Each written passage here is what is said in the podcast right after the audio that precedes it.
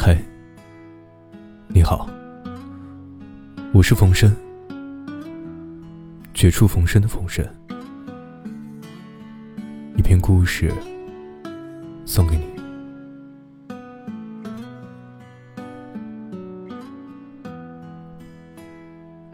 我和你不认识，也能算得上是熟人。一段时间内，乘地铁去上下班，总是能遇见你。你肯定也是上班族里的一个，感觉到起得比鸡早，睡得比狗晚，吃的比猫少，干的比驴多。每个月领完薪水。还卡债、交房租、各种开销之后，发现钱基本上白领，而且上司把人当做牲口使唤。不光是你，北京大部分的人就是这么活着。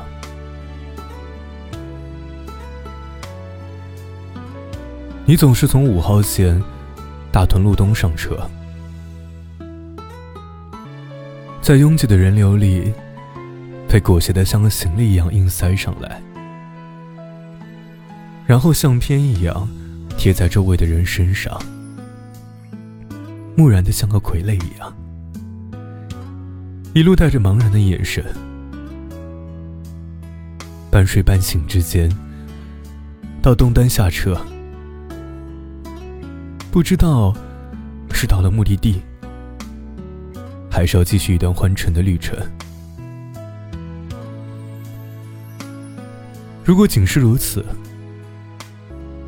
那么你就和挤地铁里那些芸芸众生一样，引不起太多人的注意，也激发不了别人的兴趣，更不可能给同路的路人留下深刻的印象。引发你另一面的，是一块没有了味道的口香糖。可能你早上贪那几分钟的小睡，所以节省了刷牙的时间。每次候车的时候，你都是嘴里嚼着口香糖，然后车快到的时候，然后随口吐在地上。大家都很忙。没空去计较你的这个举动，可是车站里的清洁大妈却对此不能容忍。人家不过是过来跟你说了一句：“口香糖别乱吐，那边有垃圾箱。”你马上变身怒目金刚：“你哪只眼睛看到我乱吐了？你问问那口香糖是我的不？”大妈生气了，弯腰去打扫。低声说了句：“什么素质？你就像是被红布刺激到的公牛一样，陷入到了疯狂的状态。你牙什么素质啊？一泼扫地的，就算是我吐的，怎么了？没人吐口香糖，你们没东西可扫，就失业了，知道不？”周围的人对你的行为感到不满，有人小声嘀咕了两句。你就冲人家狠狠地吐了一口口水。没有人愿意跟你纠纷而迟到。你骄傲的像一只斗胜的公鸡，上了车。上车之后，还对清洁员竖了个标准的中指。全车的人都躲你躲得远远的，你还不依不饶的唧唧歪歪的。数落着清洁大妈多管闲事。你下了车，有人低声议论：“哎，刚才那人怎么这样啊？”还有人为你开脱，说：“年轻人脾气大，起床气，惹这种人干嘛？等他上了年龄啊，自然就好了。”问题是，等不到你上了年龄，看到你好。就发现你越发恶劣的行为。地铁中那些唱歌要钱的，成了你新的寻欢对象。下班的时候，地铁上，你要卖唱的停下来，然后问人家会不会唱《青藏高原》，说高音唱上去了多给钱，还能帮忙联系演出的机会。人家信以为真，在你的身前唱了一首又一首，连嗓子都唱哑了。你脸色一变，问人家：“你知不知道地铁里不允许卖唱啊？一会儿到站了，你跟我走一趟。”卖唱的愤怒的看了你几眼，走了。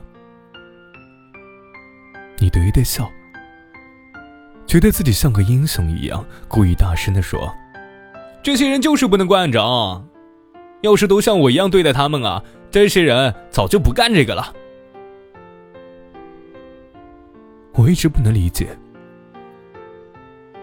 为什么有人能这么的卑劣，并且根本不在乎周围人的眼神，面不改色的展现着自己阴暗的一面。直到有一天，我看到你带着一个更年轻的人上了车，从对话里能听出他是你刚到单位的同事。那一天，你又和别人发生了争执，原因是有人下车空出了一个座位。本来离座位最近的是一个背着沉重书包、大概读初中的学生。刚准备坐下，你把手里的杂志狠狠的砸了过去。学生吓了一跳，面色煞白的看着你。杂志落在了座位上。你得意洋洋的走过来说：“没看见吗？这个座位已经有人了。”学生没敢说什么，躲得远远的。旁边终于有人气不过要出头，指责你这么大个人了，欺负一个孩子，知不知道羞耻？你来了劲儿，站起来，走到人家面前。用手指着人家说：“地铁是你们家的呀，你管什么闲事啊？这空座就是得抢。再说了，学生年纪小，站一会儿怎么了？我上了一天班这么累，我不能抢个座儿啊！”对方被你气得脸色通红，不再说话，知道跟这种人讲不通道理。跟你一起上车的年轻同事也觉得尴尬，轻轻的扯了下你的衣角。你回过头，大哥一样的教育他：“这是北京，人都得这样，你什么都得抢。你不欺负别人，人家反过来就得欺负你，明白吗？”在大屯东路下了车，你和同事就坐在我身后。我听到你同事跟你说：“哎，老跟人吵架不好吧？路又不远，站会也没啥。”你骂了一句：“操！你以为我真的是抢那个座位啊？我问你啊，我们领导烦不烦人啊？你上班累不累啊？今天开会啊，经理可把我骂惨了，咱又不敢还嘴，一还嘴，到时候不给你穿小鞋啊！我告诉你啊，我每次不开心。”就在地铁上找人吵一架，这方法特好使啊！吵一架，有什么气儿都消了，心情马上就好。我停下来，转过头，厌恶的看了你一眼。大概是你心情好的缘故，竟然没有跟我计较。我路上一直在想，怎么会有这样的人？然后竟然慢慢的后怕了。我发现，在我的身上，或者很多人的身上，竟然和你有着一样的毛病。我们习惯于在找不到宣泄内心的渠道时，把坏情绪都转移到别人身上。不同的是，你转移给了路人，而大多数人会选择给自己最亲近的人。坏情绪是会传染的，毫无理由。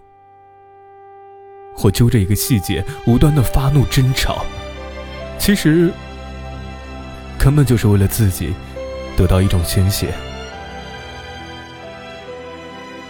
在这一刻，我们都是自私的，没有素质的，只不过区别于你让更多的人看到了这一面，而我们没有。造成的伤害，却都是有的。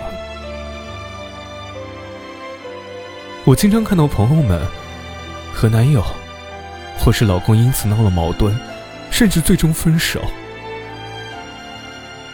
至少，哪怕是最挚爱的人不和你计较，他的心情也足以被毁掉，变得郁闷和郁郁寡欢。生活中，当然会有这样或者那样不顺心的事情出现，也会遇到让人烦的人，让人无奈的事儿。而我们为了面子，或者说没有勇气，照顾形象，不去抗争，留着内心的情绪带回去，传播出去，让别人来替自己承担。